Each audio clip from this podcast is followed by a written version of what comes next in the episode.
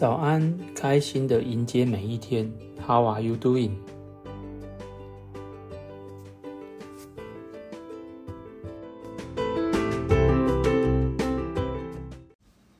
有一天，我的小孩三哥猪放学回家后，一脸兴奋的跟我说：“爸比，今天在学校跟同学玩宝可梦，我输了，就 GG 了。”我一听到。心里是又开心又惊讶，因为我知道“居居”是现在流行的语言，代表是死亡的意思。但是从一个五岁的小孩口中听到，让我感到有些不可思议。原来学校的教学怎么这么先进？在我念书的阶段，好像没有这个字，所以我就问三个猪。你知道“居居”是什么意思吗？三个猪点点头说：“就是游戏结束，死掉了。”那我又问：“那你输了，同学跟你说‘居居’，你觉得怎么样？”三个猪露出了有点疑惑的表情，想了大约一分钟后，说：“我也不知道，我只是觉得同学很厉害，但是好像不好听。”我听了，心里感到一阵温暖。虽然他只是一个大班的小孩，但是他已经懂得尊重别人，也懂得输得起。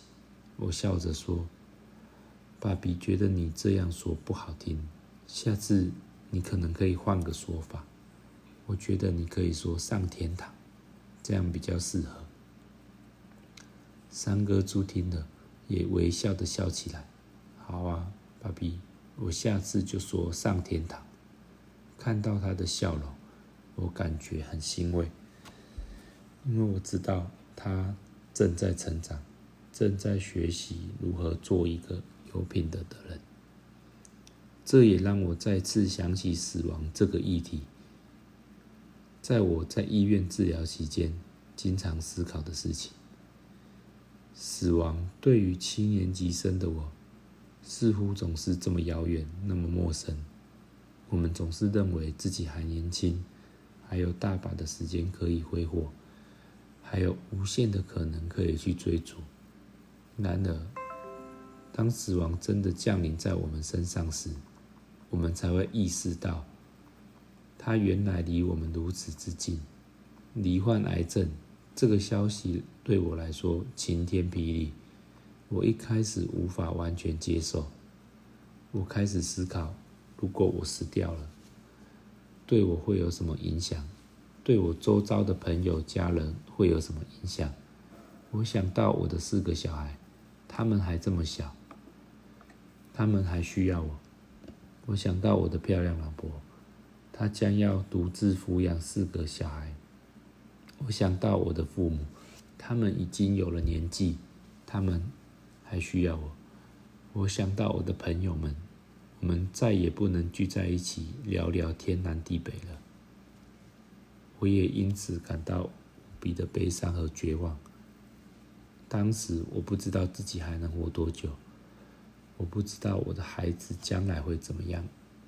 我感觉到自己好像是困在一个黑暗的牢笼里，看不到任何希望。但是我现在的经验告诉我，是需要花一些时间思考这些问题后，心里就会觉得比较不担心。接着就要努力接受治疗，并且把握当下，因为与死亡相反的事情就是活着。在家人和朋友的陪伴下，我渐渐的感觉到活着的希望，让我感到无比的幸福和感激。因为我知道，我是一个很幸运的人，我有机会重新开始生活。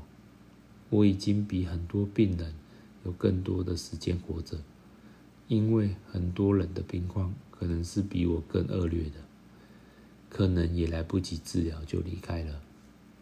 这让我更加的珍惜生命，更懂得感恩。我也更关心我四个小孩。希望能陪伴他们走出一个美好的未来，因为我知道死亡是生命的必然。然而，我相信，只要我们活在当下，珍惜生命，就一定能让生命更加精彩。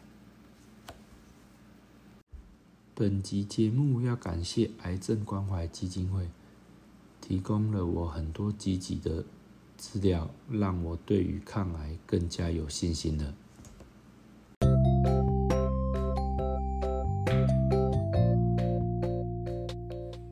谢谢你的聆听，我们一起加油吧。